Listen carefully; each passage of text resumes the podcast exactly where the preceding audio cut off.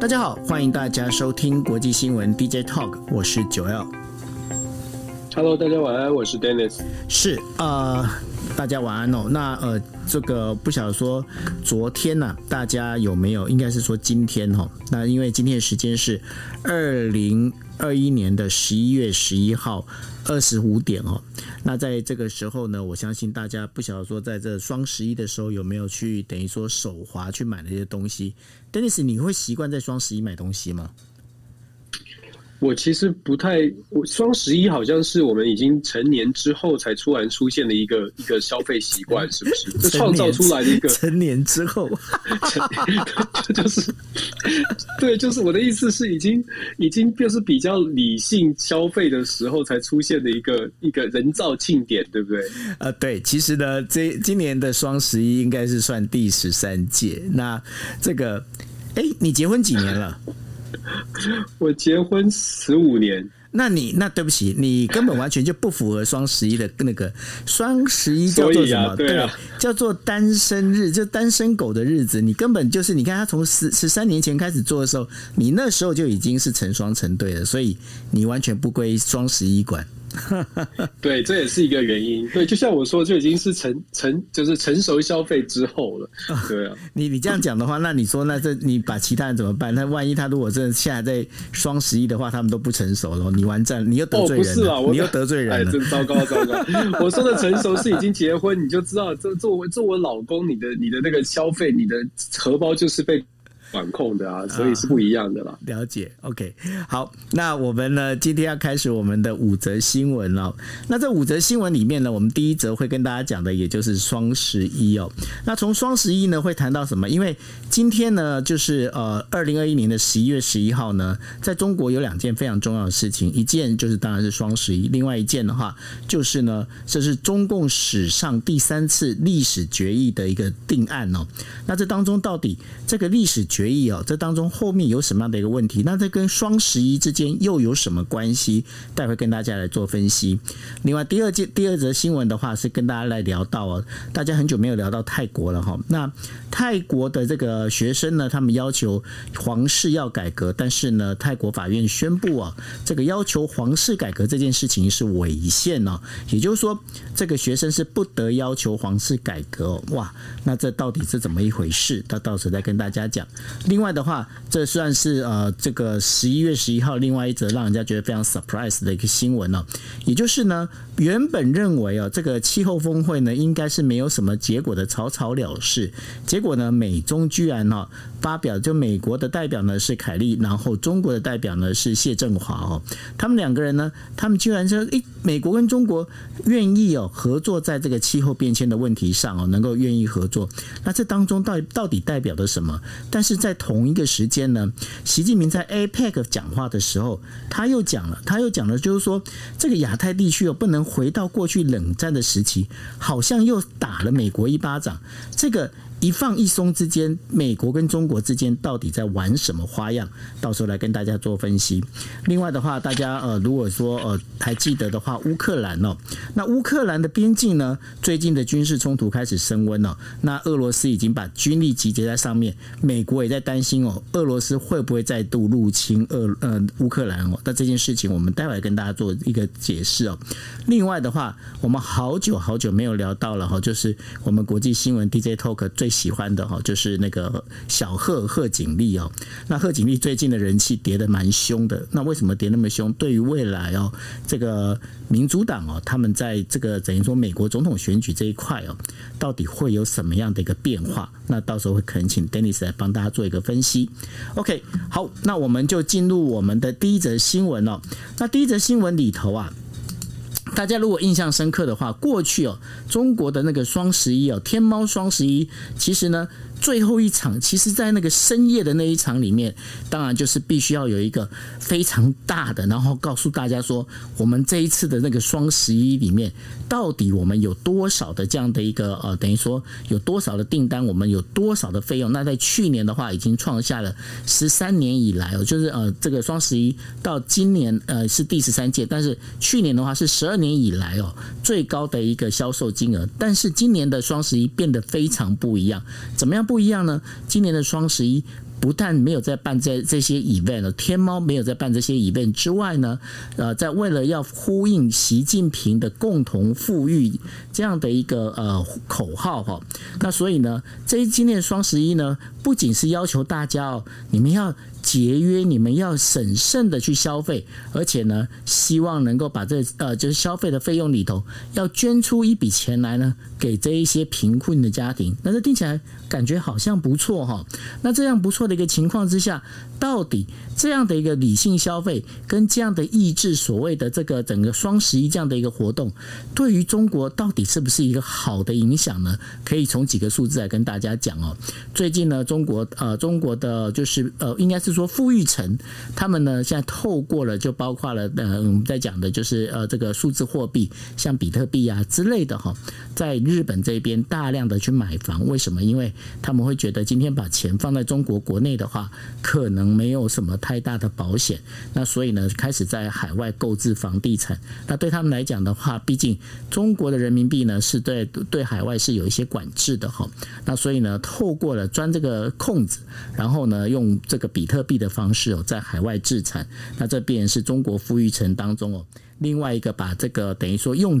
把这个钱怎么把它搬出中国的另外一个做法。那另外的话，还有一件事情就是今天也是中共哦，在这个史上第三次的历史决议。那过去哦，在呃邓小平呢，在第二次的历史决议里面，他决定了在外交上呢，要从韬光养晦变成现在呢就已经在走战战狼外交啊。那另外的话，过去邓小平制定的这个整个中国的内政应该要走的是小康社会，但是呢，现在呢也转成了刚刚跟大家报告过的，就是习近平所提到的要共同富裕的这样一个社会。对于中国这样的一个转变哦，然后稳固了这等等于说，在这个第三次的这个历史决议里面，稳固了这个习近平的在继任的这样的一个位置的这个呃等于说程序哦。那对于这样中国的演变，Dennis，你觉得接下来会怎么走？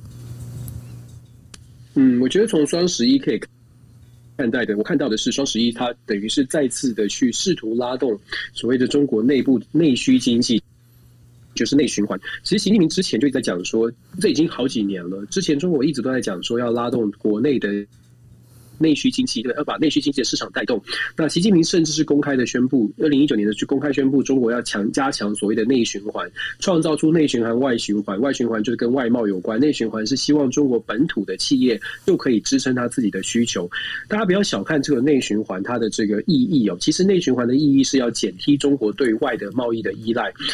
二零零八年的时候，如果大家回去看这个经济数据，二零零八年的时候，那时候金融危机，当时中国就已经先有了一个感受，就是不能够再有这么高的对外的依赖。当时中国对外的依赖来到百分之六十左右哦，是非常高的，高度的外贸进出口的总额占 G P G D P 的比例是百分之六十。可是从二零零八年到现在，二零二一年最新的数据，从百分之六十降到了百分之三十多一点点，等于是拦腰折半。外这个。外贸的需求占 GDP 的比例占拦拦了一半，但是整个的 GDP 还是往上走的情况，我们就可以说，事实上中国在内部循环的部分真的是很积极的在推。所谓的内循环，就是国内的内需市场靠自己的品牌，有很多的中小企业。其实我们看看这个双十一的新闻，你看到的像是天猫商城啦这些，有一个值得观察的重点是中国自己的自有的品牌，尤其是中小企业。他说共同富裕、共同繁荣。其实你看一个数据，这些数据显示的是中小企业国自有品牌，事实上在市场的占有率是大幅的提高，它就是在反映所谓的拉抬内循环的情况。包括了中国在我们知道很有名的从台湾叛逃过去的这个林毅夫哦，在中国他是呃之前之前是世界银行的首席经济经济学者，他就表示说，中国的未来就是取决于中国国内的这个加强内循环的政策能不能够奏效。如果中国的内循环可以靠自己就撑得住的话，事实上中国对外的这个声音，或者是我们看到表面上这个战狼外交之所以声势会这么大，或者他觉得我们的。台湾可能很有很多人说，你战狼外交好嚣张啊，或者是好凶恶啊。最主要的原因是因为他知道他的对外贸易的依赖度是不断的在下降。虽然他在很多地方可能跟世界的，譬如说第一强国的美国还有一段的落差。啊，可是至少他知道这个，因为对外的依赖比较减减少了，所以他可以靠他自己。不管不管说未来的呃国际情势怎么演变，当他可以靠自己自己自这个自给自足生存的时候，当然他就会去更有信心在他的对外政策上。所以我们要看双十一，可以衍生看的是中国。的内需经济内循环的这个市场是不是已经越来越健全？当中国的对内的问题，除了在经济上面越来越健全，内需市场自己可以支撑，再加上习近平的政权到了第三任任期，刚刚过去的这个六中全会，他的政企稳固了，尤其是所谓的军工体系跟政法系统，政法就是内部稽核这种，这些系统都稳下来了，习近平的权势也稳固了，你会看到他在对外政策上面要硬会更硬，要。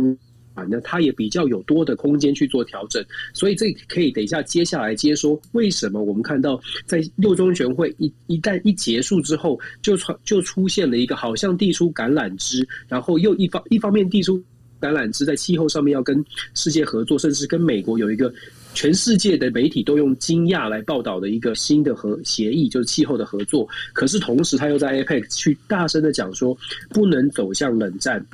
好像很强硬，其实这些都是有联动的关系。经济的稳定，经济的这个有底，他觉得有底气，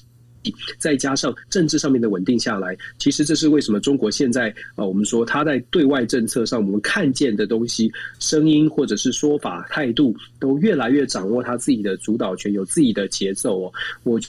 得在台湾，我们看待中国或中中美的关系，要要可能要更全面的去看现在中国到底它的它背后支撑他这种外交行为的这个底气是足的，是实的还是虚的？如果他变得越来越实的话，其实我们要做好一些准备才是。是，那 Dennis，我想问你一个问题哦，你知道吗？那个呃，在中国，因为这整个促进内循环哦，在中国的年轻人他们现在呃，等于说吹起一一波叫做国潮风哦，国潮国是国家的国，哦，那潮是潮水的潮，就是三点水然后朝代的那个潮哈，国潮风。那这国潮风里面有有一个非常有趣的一个现象，什么现象呢？现在这个呃，很多年轻人他们喜欢穿着各式的。汉服，然后呢，等于说到景点去，然后就有点像我们在过去在日本可以看到日本人他们出门很习惯穿和服，对吧？那然后他们现在会穿汉服。那我要问你一个问题，你知道在中国汉服最大的产地你知道在哪里吗？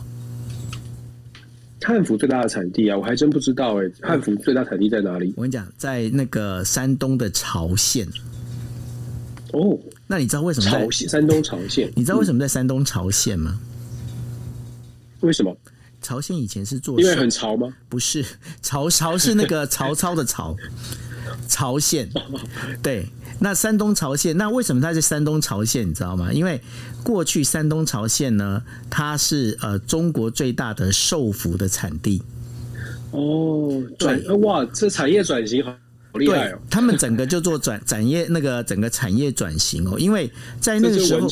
对，但然后呢，很妙的一点哦，因为在中国的汉服里面，他们分了很多的很多的门派，怎么样？很多门派呢？有一种就专门是走呃这个叫做完完全全的中国风，也就是说必须要按照古法走。那另外的话，还有走就是文创风，他们总共呢有好几个好几个派别，大家如果有兴趣可以去研究一下。那现在哦，在曹县呢，它现在是整个中国最大的汉服产地。那最大汉服产地里头啊，他们整个一个算是市场规模啊，现在是越做越大。另外还有一个就是化妆品，他们在化妆品，他们现在也呃推出了很多所谓中国品牌的这个化妆品，那当中有很多包括什么呃这个。呃，算是把这个什么，这个中国的这个锦绣河山呐、全部把它放在里头啊。所以在中国现在目前在做整个一个内循环这件事情上，其实是非常的用力。但是我有一个疑问，这如果说内循环做多了哈，会不会从哪个角度来看，它不变就会变成一种锁国的一种方式？应该是说，我我觉得当然有这种想法，就有这种说法，就是哎，好像有对外国的产业或者外国的产品，是不是就有就抵制，然后大家大家就好像慢慢就锁起来。问题是现在中国他们在国内的宣传或者是国内的整个气氛哦，再加上你知道对对外关系现在比较紧绷，所以有那种国足情感，其实就有点像是当你对对有国足情感上升的时候，你就会在消费的行为上面稍微的降低你自己个人的一些偏好，你的偏好就有点。改变了，就像其实我们如果要支持台湾，你会你有的时候你就会选择说，在国外的进口品牌，虽然你平常都喜欢买进口品牌，可是不行，我们现在要支持台湾，就会开始说，那我们一起来买台湾的品牌，然后用了台湾品牌之后，发现其实还不错，慢慢你的消费行为就转就转回来，就转为本土化，就把转为本土的商品就有有机会起来。关键在于这个本土的商品，它自己要有一定的呃品质跟竞争力，只要它的品质跟竞争力不要是太差，不要是落差太大，这个。一下子从国足几族主义带起来，这种消费习惯就比较有可能留下来，就是留在原呃这个本土品牌，就不一定要不一定一定要回去，再加上价格比较有竞争力。过去呢，为什么？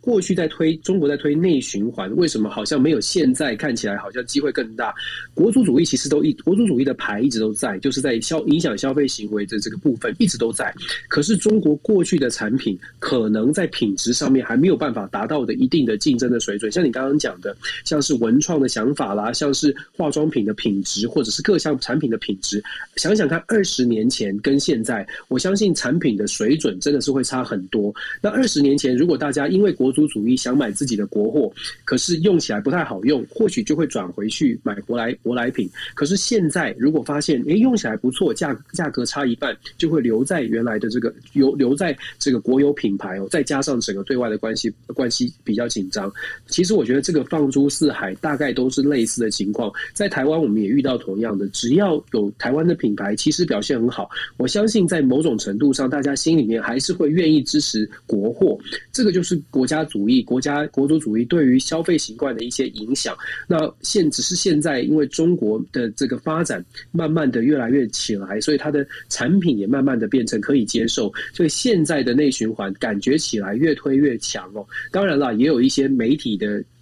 风向效果啦，国家的力量在后面，但是呃，实际实际上来说，真的也跟他自己本身的产产业的发展也是慢慢的、慢慢的变好也有关系，是。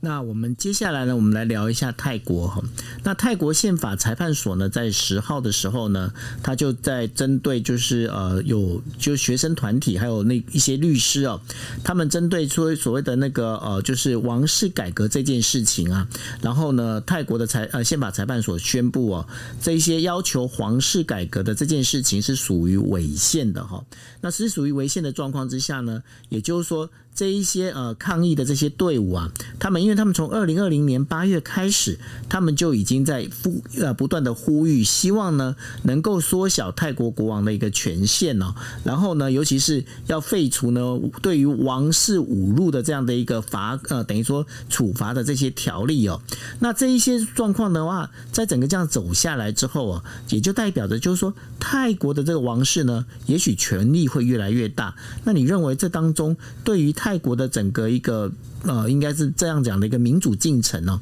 会不会有一些影响呢？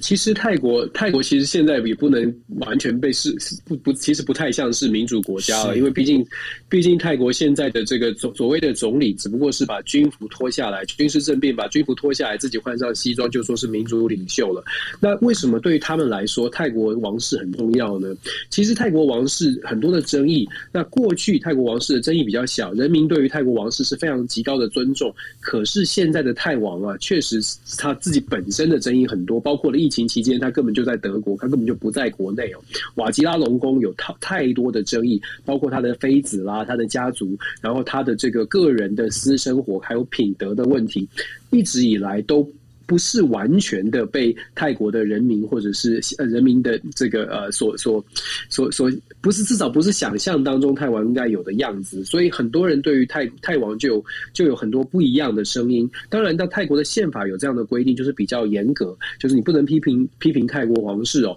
呃，像像我刚刚讲的那段话，我在泰国可能已经被抓了。对，就是基本上就是因为因为泰王自己本身现任的泰王自己本身有一些争议，导致这个法案这个条款就更加的更加的让人怀疑是呃怎么回事，怎么不能够修改？可是我们刚刚讲现在的泰国因为不是民主政府，不是民主政府的情况之下，它的合法性自己本身这个军政府这个呃这个合法性巴现任总理巴利他巴育他的合法性都有问题，所以他必须抓着泰王，等于是他积积极的去尊。这种泰王某种程度等于是由泰王去背书他的合法性，那泰王也乐得轻松，乐得高兴，就是有这么有政府政治人物去挺他，所以就变成两呃王室呢跟现在的非民主的政府等于等于是走的走得很近。那民主政现在的非民主政府也强调，也一直在强调说，嗯，不行，我们就是要泰国要有维持尊重王室的传统嘛。所以我觉得这个这个状况是。王室等于是间接的帮助了泰国的非民主继续维持现在的这个现况。这个泰对于王室的这个严格的法规呢，事实上联联合国都已经开始有一些讨论了。联合国最近有一些讨论，强调说这个十五年随便就诽谤泰国王室就会被判十五年这样的法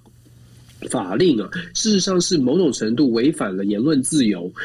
所以联合国有一些讨论，而且可可能会发表一些建议哦。当然没有办法有什么强制力。那泰国当然也不会，宪法法庭都这样判了，所以基本上法国大概也不会因为联合国或者是其他的国际组织有了建议，他们就会改变。这样的情况呢，我想还会继续下去，就是。因为宪法法令也这样说了，然后呃，现在的政府又是这么的强悍，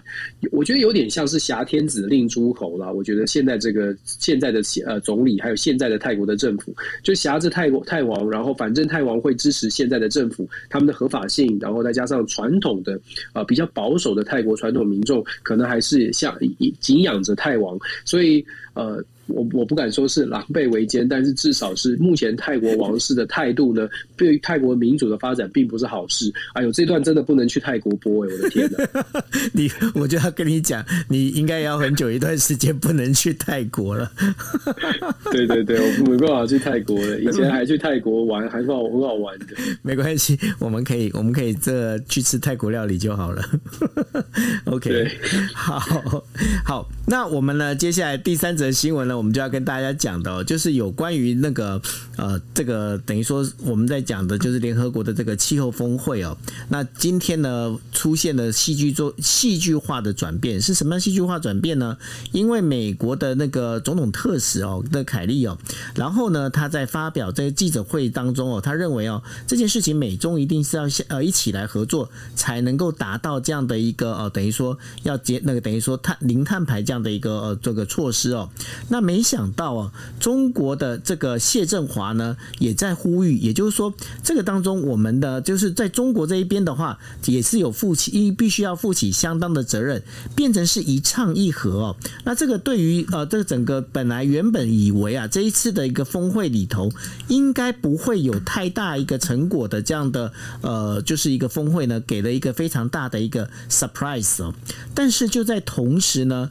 那习近平在 APEC 透过这这个呃，应该是另透过那个视讯哦，他在发表一个演讲的时候，他也在讲哦，他在认为呢，就是说以意识形态划线搞地缘政治小圈子不会有前途，亚太地区呢不能也不应该再回到冷战时期的紧张和孤立哦。那对于这个中国这个美中关系之对于美中关系之间啊，他这个一放一收的这样的一个做法里头啊，呃，Dennis，你觉得这个中国他们现在到底在走怎么样的一个招？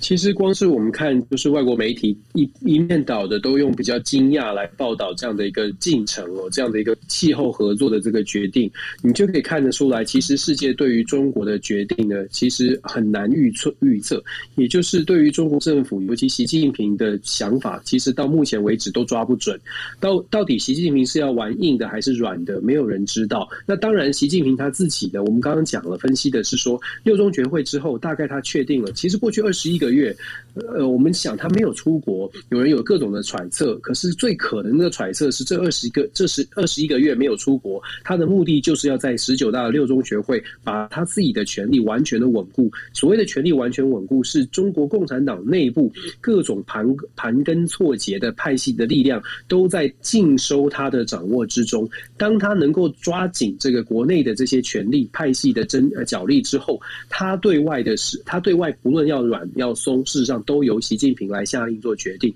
那现在看起来，六中全会才刚刚有一个有一个决议，才刚刚落幕，他马上就在美中的气候峰会上面放出释释放出他可以放出的弹性，也就是在气候合作上面，习近平已经放出弹性。但是在政治或全面的对外关系上，在 APEC 的发言，又很显然的，中国有他展现他自己，至少他用。大家不管大家怎么看待中国，但是习近平展现的是，我现在告诉全世界，中国的态度是不会走冷战，也不应该，也不喜欢看到全世界有小圈圈，等于是把中国的态度面对美中关系，跟中国对对待未来所有的民主盟友对他的批判，习近平的态度是这样了，先把立场讲清楚，可是同时也让你知道，在一些议题上，西方国家你们要的合作，我还是可以跟你合作。那接下来就变成美方跟西方国家要接招。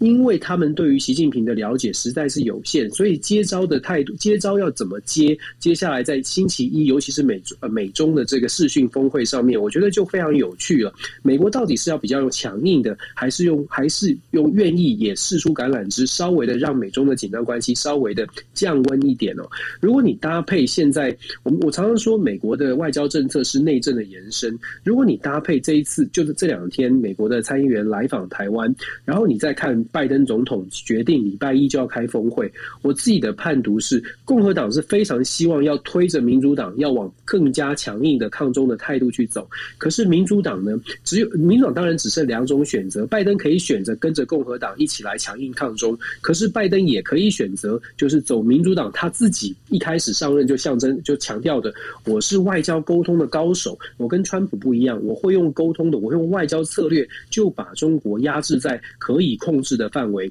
我觉得礼拜一就要开中呃这个高峰会，他要传递的就是拜登选择，我要让中国在谈判的过程当中就可以维持美国的利益，又让中国可以愿意跟美国来合作。如果星期一的峰会，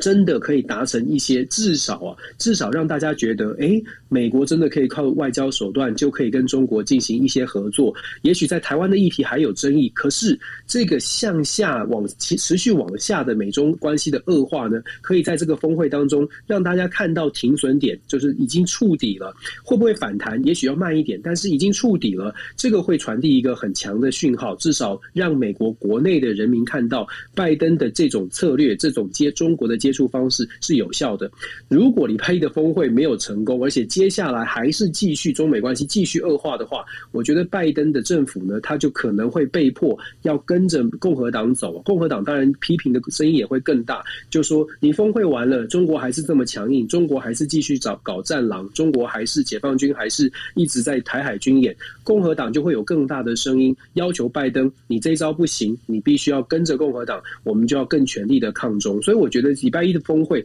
象征性意义的意义很大，尤其是接下来怎么做，中国是不是会反转，美国会不会反转，在关关税等等的关键议题会不会反转，就看礼拜一了。但是中国方面呢，现在传递出来的讯息是，习近平大概国内已经稳定了，那对外呢，他把他的立场也表达出来，愿意跟你合作，某些议题愿意跟你合作，可是，在关键的议题不要进入冷战。美国，如果你要继续走强硬的路线，那中国大概也会也会跟你玩强硬哦。我觉得现在就就像我说的，关键是礼拜一的这个会议呢，到底传递出来的是一个比较温和友好的气呃气氛，还是说呃继续后续还是没有改善哦？还还挺重要的，就是就你自己的观察，你觉得这个这次的峰会会有结果吗？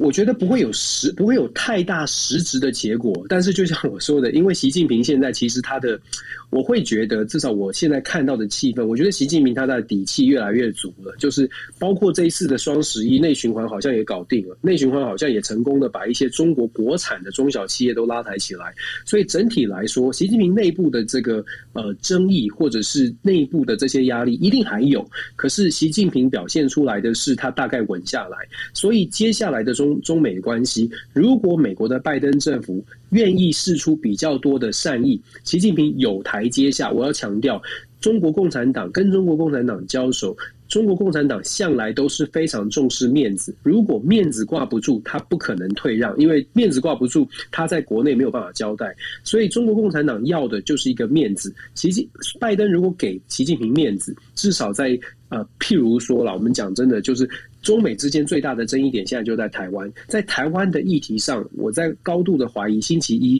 他们两个在谈台湾的时候会谈出什么结果。所以我说礼拜一其实很重要。他们两个在谈台湾的时候，会不会讲到说美国会会不会拜登发表一个声明，就是说美国在台湾的议题上面支持台湾的民主，但是又在强调但书，在一个中国的政策上面，美国基本上不会改变，或者是他会说双方都非常了解，在台湾的议题上面有一个共识。我觉得，嗯呃，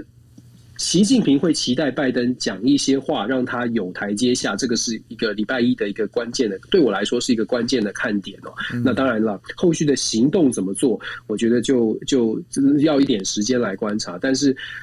要面子是这个一个基调，就是双方都要面子。那习近平现在是非常非常清楚的，需要美国一个答案。对，可是你刚才在讲说，呃，中国国内是真的稳了吗？我倒是有一点点纳闷哦。就为什么有纳闷的原因是，第一个，恒大的问题还没有解决哦。然后第二个的话，当然就是呃，现在整个中国的这整个限电的危机哦，还是存在的哈。那限电危机，然后包括了就是因为现在整个限电之后呢，包括一些呃产能啊，这等这个往下掉。那而且呢，在接下来就是说，今年又刚好是一个寒冬年。那寒冬年的话，当然。对于整个中国东华北华华北之呃华北华中地区的话，这我觉得这个是一个非常恐怖，应该是一个非常危险的一件事情哦。那在这几个状况里面，你觉得中国的内政真的稳吗？我觉得中国的内政稳不是稳在这些这刚刚那些问题都是中国的问题，但我觉得中国的稳，所谓的习近平觉得他自己稳是在他的政权的抓的这个紧，嗯嗯嗯就是紧抓的程度上面是稳下来了。就像我说的，他已经在军工体系跟政法体系应该是抓的非常的稳了。当然，我们刚刚讲的像，比如你刚刚说的像恒大啦，像是这些经济或者是燃煤还有限电的这些问题，这些都是要解决的问题，是中国未来的政权挑战的一个大问题。可是我觉得在六中全会之前，习近平可能连自己那个党内的这些政治角力的各个派系都不稳，嗯，都没抓稳。所以我觉得六中全会最对习近平来说最大的差别是在政治的政治的范畴当中，他稳度稳住了他的政治的角色。所以你看他花二十一个月的时间，如果他不是因为生病的话，他花二十一个月的时间来搞定。这些人，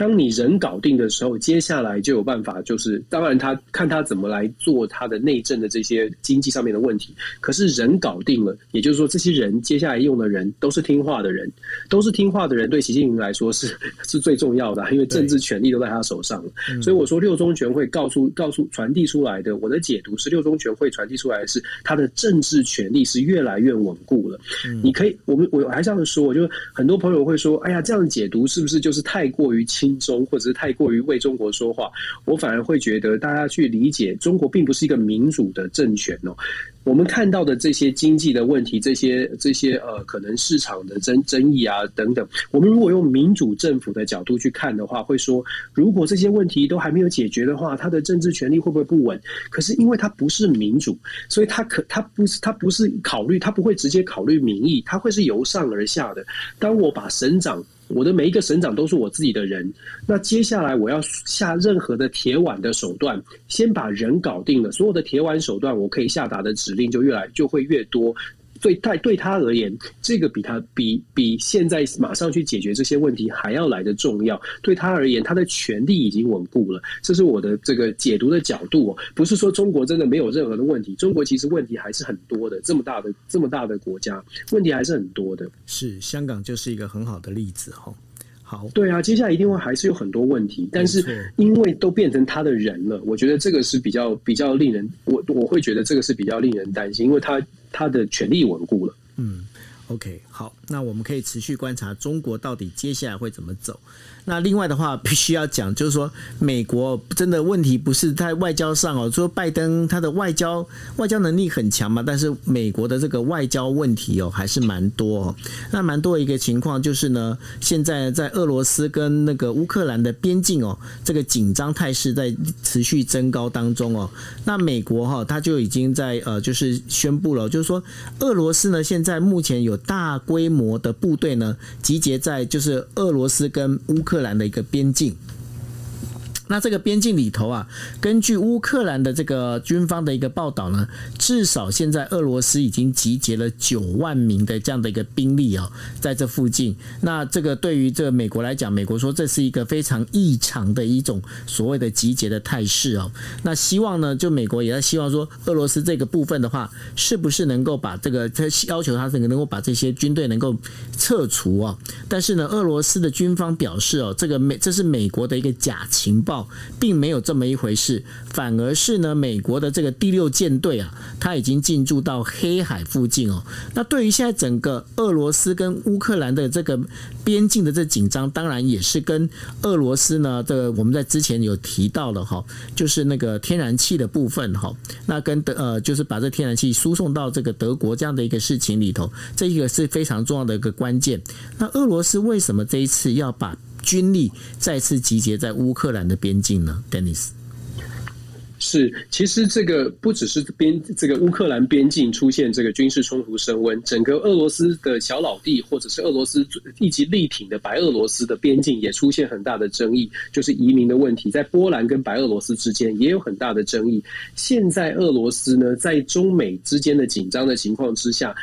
中美两强在印太地区有高有高度的紧绷或或者是对峙哦。俄罗斯其实在背后，我们在地图地图上面，俄罗斯其实在背后对于欧洲。国国家它的威胁是不断的在上升。老实说，中美两国的竞争有点，俄罗斯有点像是隔山观虎斗。同时呢，也因为这两个国家大概没有时间去理会俄罗斯在后方做些什么事情。俄罗斯近期其实是在中东地区跟欧洲国家呢一些新闻，其实你可以看到，俄罗斯它在这边的实力是不断的在扩张，而且是越来越强势。在之前，我记得我们上个礼拜还是在讲能源危机，俄罗斯在这个时候它的那个天然气跟能源的这个掌控就。给他给了他很多的优势，那更不用说在军事上面，他也越来越的越来越强势。上个星期，俄罗斯跟白俄罗斯才又再次进行再一次再一回合的会谈，谈什么呢？这个两个国家要走向更进一步的整合。过去白俄罗斯跟俄罗斯他们都是属于苏联的体系，白俄罗斯独立之后分离分离出来之后呢，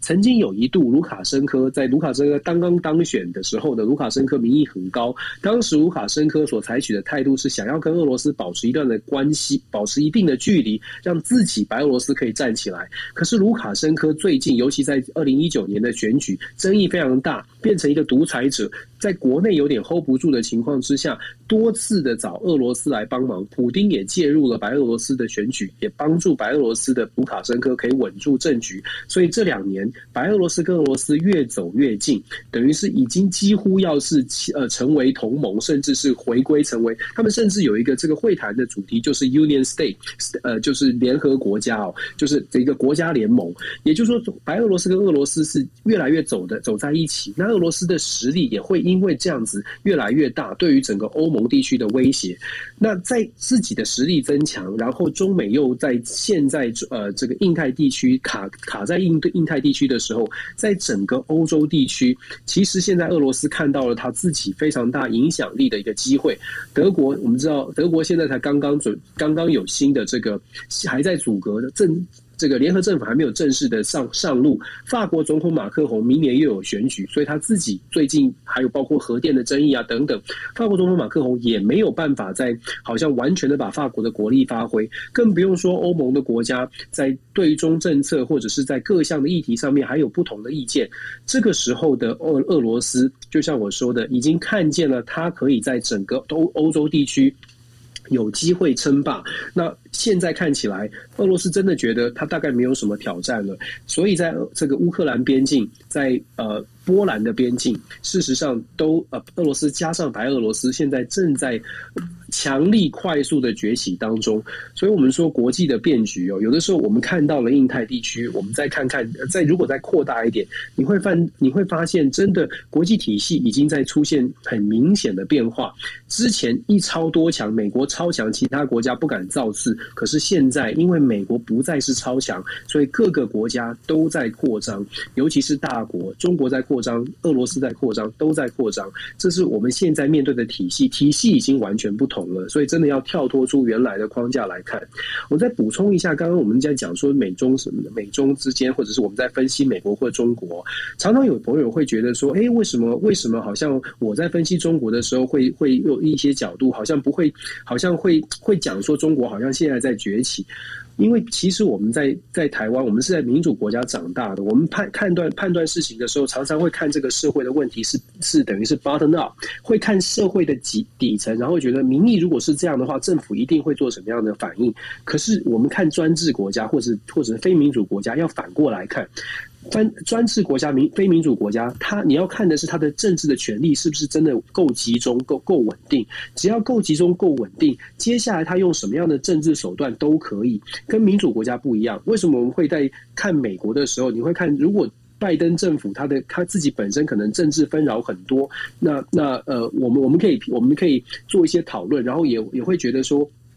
问题很大，然后民意的反应会对会对美国政府的政策有很大的影响。我们会从民意来看，那是因为美国是民主国家，拜登没有办法不顾民意。可是习近平不一样啊，普丁不一样啊，他不用管国内，就算有经济，他当然会担心。可是。最对他来说最重要的第一步，不会是先安抚民心，而是先稳固他自己的权力。权力稳固了，他接下来这个民心可以慢慢的透过国家机器、透过媒体的掌控去做调整。但在美民主的美国，在民主的国家，刚好相反，是没有办法这样子操纵政治就操纵一切的。这个是最大的差别，所以我想特别做解释。OK，好，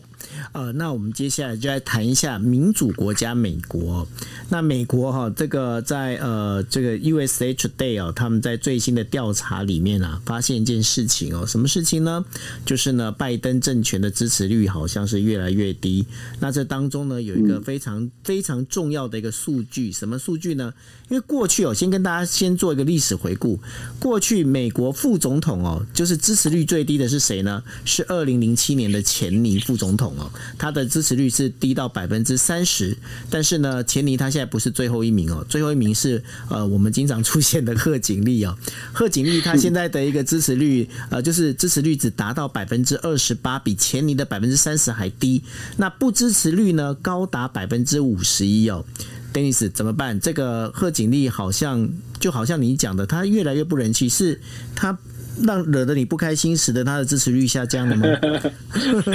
当我当然不是，我没有那么重要。但是你看，我我，只要你你选这个新闻的时候，我就很想跟你说，你看，我就说过，I told you，英文就讲说，我 告诉你，就告诉你了吧？I told you，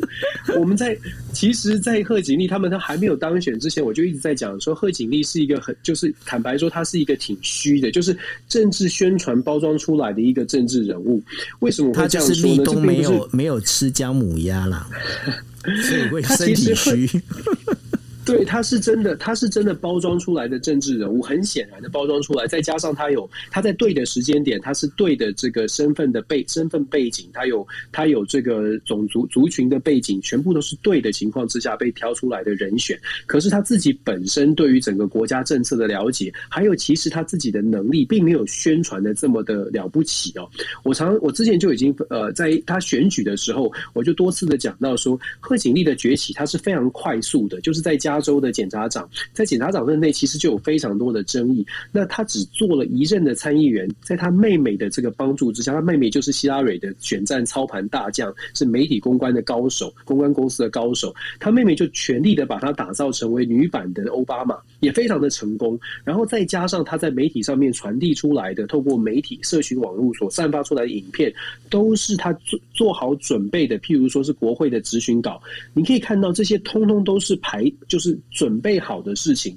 并没有是即席演出的。你会仔细的看贺锦丽一路走来，当他准备好的国会质询，跟在辩论会上，以及跟在实际上可能面对那种没有事先准备的电视访问，你会发现极大的落差。你就知道这个政治人物事实上他本身的内容是跟跟看到的形象不太一样。举个例来说，为什么他现在民调掉的这么快？因为贺锦丽在过去这几天、这几个月以来，所给他的交付的任务啊，其实达成率很低，而且都是每每都会出状况。贺锦丽是呃副，就刚你跟你说的历任副总统里面，可能是民调支持度最差的。原因不是因为大家就是好像一个一个，因为没有看见副总统，而是其实是看了副总统之后觉得整个傻眼。我举个例子来说，为什么贺锦丽很少出现在电视上？一开始是想要让他多出头，拜登想要帮他的。六月份的时候，他接受 NBC 的一个电视访问，那个访问可以可以说是惨不忍睹哦。我举一个例子，他在这个电视访问，大家可以上网去查的，我都没有。我乱说，不是因为我个人喜不喜欢贺锦丽，我要强调，他在那个访问里面呢，主持人问他说，因为当时有南方的边境的问题，然后他负责所谓的南南部移民的移民的这个危机哦，就问他说，那呃，你还你你去过边境了没？当时他还没去，他就说我呃就被主持人问说，你去过边境了没？然后他就说哦，我们我们去过，我们去过。然后主持人就说，那你去过了吗？因为没有人没有去过那个南部像德州边界的经验，就是任何的故事这个这个消息，所以主持人就在去追问。然后他就一直自己自己无限的轮回说哦，我们去过那里，我们去过那里哦。然后主持人就说真的吗？他就说哦，我们将要去那里，我们将要去那里。然后自己还开玩笑就说，就像我没有去过欧洲一样，你知道。我们会去的，也就是自己在转，然后就说，然后他自己后来就讲说，哦，其实我不太知道你这个问题的意思是什么。就是像这样的问题呢，在媒体上面解读之后，就会说，哎，怎么跟我们想象的，就算是支持民主党、支持贺锦丽的人都会说，哎。这个怎么跟我想象的不一样？就是他的各种的，就在外交上，我们也知道他去东南亚国家也没有非常好的表现。对，现在是出使法国，结果这两天又传出来他在法国去模仿人家法国腔调，也是也是引起负面的反应。就是他的这个表现呢，真的是不能怪大家，好像很少看到他，然后又又又给他很低的评分。看起来，甚至今天有这个美国的媒体有一个非常长的评论的 The Hill 国会山庄的这个。报道呢，就直接说贺锦丽拜拜，就直接说贺锦丽这个未来接班的这个梦想是拜拜的，say goodbye to her 的 Kamala Harris，就是非常直白哦。像这样的表现是没有办法接接拜登的棒子，不管不管二零二四还是二零二八，看起来呃他的这个条件是有限的。最近一次的访问呢，人家问他说，民主党他在民主党当中扮演的角色，他的回答居然是他在他扮演的是一个这个呃房间里的大象，他要凸显说这个民主党的这个可可选性，electability，就是。民主党是想要展现出他的这个身份，他的女性，他的呃非美国非白人的这个背景呢，也可以作为一个选择。他觉得他在做的事情是要让美国社会去思考，一个非呃非非白人的女性是不是可以作为政治的领导者。这样的一个说法，坦白说会引起非常大的争议的原因，是因为。他等于是打着他自己的背景，在强调说：“我就是不一样的，你选我，你你考虑我，才代表美国是往进步的方向前进。”光是我这样解读，光是我这样说，你就可以想象为什么他的这样说法呢，会引起很多人的心中的问号。因为美国其实过去选过了，呃呃，奥巴马就是非裔美国人，也在克林顿的选票上面，普选票事实上是赢的川普的。所以当贺锦丽自己强调说选我就代表说我呃这个女性跟非裔美国人的背景是可以被美国人接受的，大家的问号是明明过去美国人不是不会因为你就变成比较比较。这个更加的这个呃平等看待各个族裔，所以他把自己朝这个方向去定位，坦白说，就让人家让人家更怀疑，因为我们要问你的是你的政策是什么，你的愿景，你的你的行政打算带美国走向哪里？可是你回答的是。这个可选性就是选代表的进步的可选择性。你你想想看，如果你听到这样的回答，你你你会不会支持贺锦丽？我我是我是很多问号了。我是直接翻白眼。就是 就是这种感觉，真的啊，真的很多的评论下面的 comment 就是这样，就翻白眼的，就在是在讲什么呢？对，因为这个根本就是牛头不对马嘴哦，这种这样的一个说法里头，的确，呃，这样，嗯，他拿到这个呃美国副总统里面支持率支持率最低，应该也是算是合理。对，那所以他从四十六，他从他这个真的是他的支持率从百分之四十六一路走到现在百分之二十八，跌了十八，哎，嗯，对，跌了十八个百分点，而且其实副总统一直通常是没有太多的争议的。所以，其实当时的钱尼之所钱尼是因为他比较有争议，他真的有跳出跳上台面讲很多话。可是，一般来说，副总统通常是在后面比较看不见，而且比较没有争议。所以，这个民调支持度对历任的副总统来说都不会有太大的起伏。可是，你看贺锦丽，你就知道说，哎，美国民众每次看到他都是扣分，没有看到他加分的时候，这导致了为什么现在贺锦丽人家都说他拜拜了。是，那如果他拜拜的话，民民主党后面还有后起之秀吗？现在短期之内看不到，可是二零二二年之后，我觉得会百花齐放。尤其是二零二二年，现在预期哦，呃，以现在这个你说中期选举之后是吗？对，其中选举之后，而且其中选举我高高度怀疑民主党会大败，嗯、因为在欧其中选举向来是对对执政党不好的，即使在奥巴马或者是川普时代哦，奥巴马在其中选举掉了六十三席，哎。然后在川普川普时代其中选举，他的这个共和党掉了四十三席，你就知道其中选举对于执政党本身就是一个很大的挑战。而现在的民主党维持的这个呃国会在众议院里面维持的领先，只有只有呃只有几席啊，四席还六席而已。在参议院就根本就只有这个副总统贺锦丽这一席的领先，所以在。二零二二年之二零二二年的其中选举，我高度的我我觉得非常非常可能，民主党会失掉，甚至是失掉两个院哦，两院的主导权都失掉。一旦失去之后，拜登就会更加的跛脚。当拜登跛脚，再加上他的年纪，二零二四年拜登不选。九欧，你就可以想象，贺锦丽又不是很行，民主党一定会群雄并起。如果你是民主党有实力的政治人物，一定会想说，那不行，那我二零二四可能要抓把握机会跳出来选。我觉得这是一个蛮可能会出现的现象。其实我更担心的是哦，你看到、哦、美国，它如果是这样子的话，到二零二二四年之间的话，那后院起火啊，那接下来国际关系该怎么办？就好像现在那个 CPTPP 一样，呃，日本呢是希望美国能够回来，可是。呃，戴琪也说，这个至少哦，至少还要在五年的时间哦。那这样的一个状况里头的话，未来这整个一个呃，我们在讲的，不管说你说今天是呃这个美澳英这样的一个军事同盟，或者是说呃这个印太战略哦，这当中一定都会有一些影响，对不对？当然会啊，而且就像我们这样分分分享，我不知道台湾大家看到的美国现在的内政的情况是什么样，是不是觉得韩拜登政府很稳定？可是我必须说，全世界去看看外国媒体的报道，大概对于美国国内的政局都是报持的问号。对美国国内政局报持问号，代表的是当拜登在外交上面做出的。承诺，大家会怀疑，如果你拜登二零二四没有继续延续的话，如果变成川普上任，我们签的这些东西到底算不算数？因为过去川普的经验，巴黎协议或者是所谓的非呃和这个这个呃二零五五一五年的这个伊朗的核协议，都是换了总统就换了换了这个政策哦。所以现在美国政局，如果了解美国政局内部的情况，就会怀疑说，现在拜拜登的这个外外交政策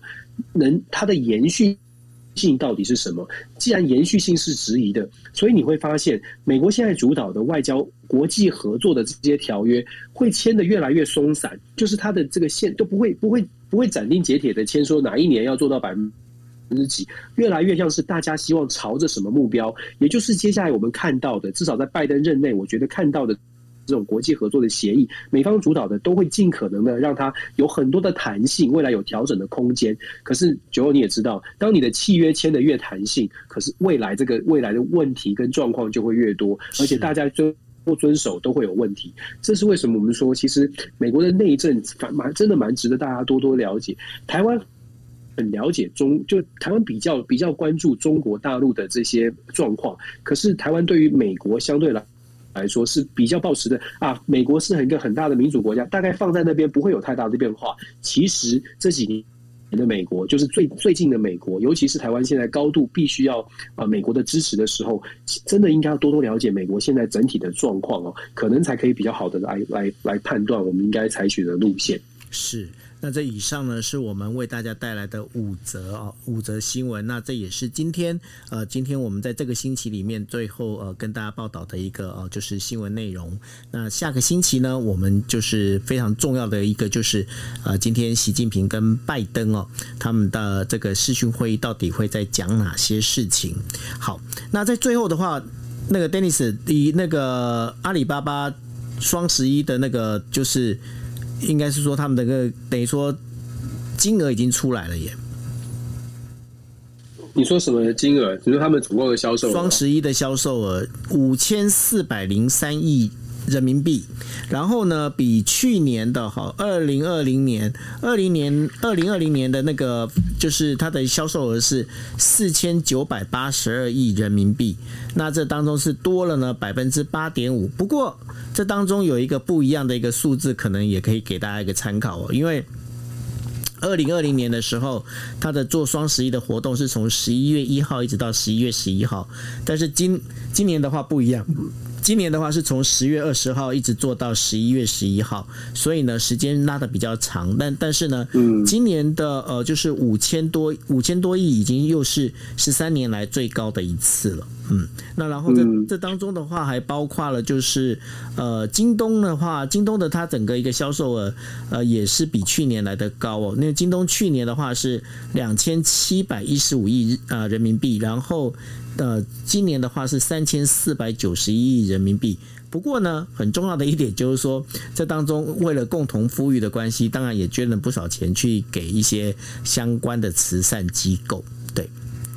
嗯哼，对，这些数字，这些数字都是反映我们刚刚在讨论的。所谓的内内需市场哦，不过讲到十一月，其实现在已经到年底了。十一月、十二月对于整个全世界零售业来说是很重要的时间了。我相信在从商的朋友都有这样的，都能有这样的了解。美国已经进入了 holiday season，所以相对于中国的双十一，其实美国的呃 Thanksgiving 的季节，呃，美国的这个感恩节还有耶诞节的假期已经慢慢的已经出现了。感恩节假期就是非常有名的黑色星期五哦，所以黑色星期五美国的这个销售量是不是跟呃？前面几年疫情当中有大幅的成长，我觉得这个对于不管是对美国，对于全世界的经济也会有很重大的这个影响。因为美国现在物价上涨很多，所以我我我个人也会觉得，等到呃 Thanksgiving 这个黑色星期五的销售数字出现之后，可能也会连带的影响，就是整个全球政治经济的一个走势哦。呃，所以我觉得这个接下来我们可以好好来看一下。对，那所以我们在下星期的话，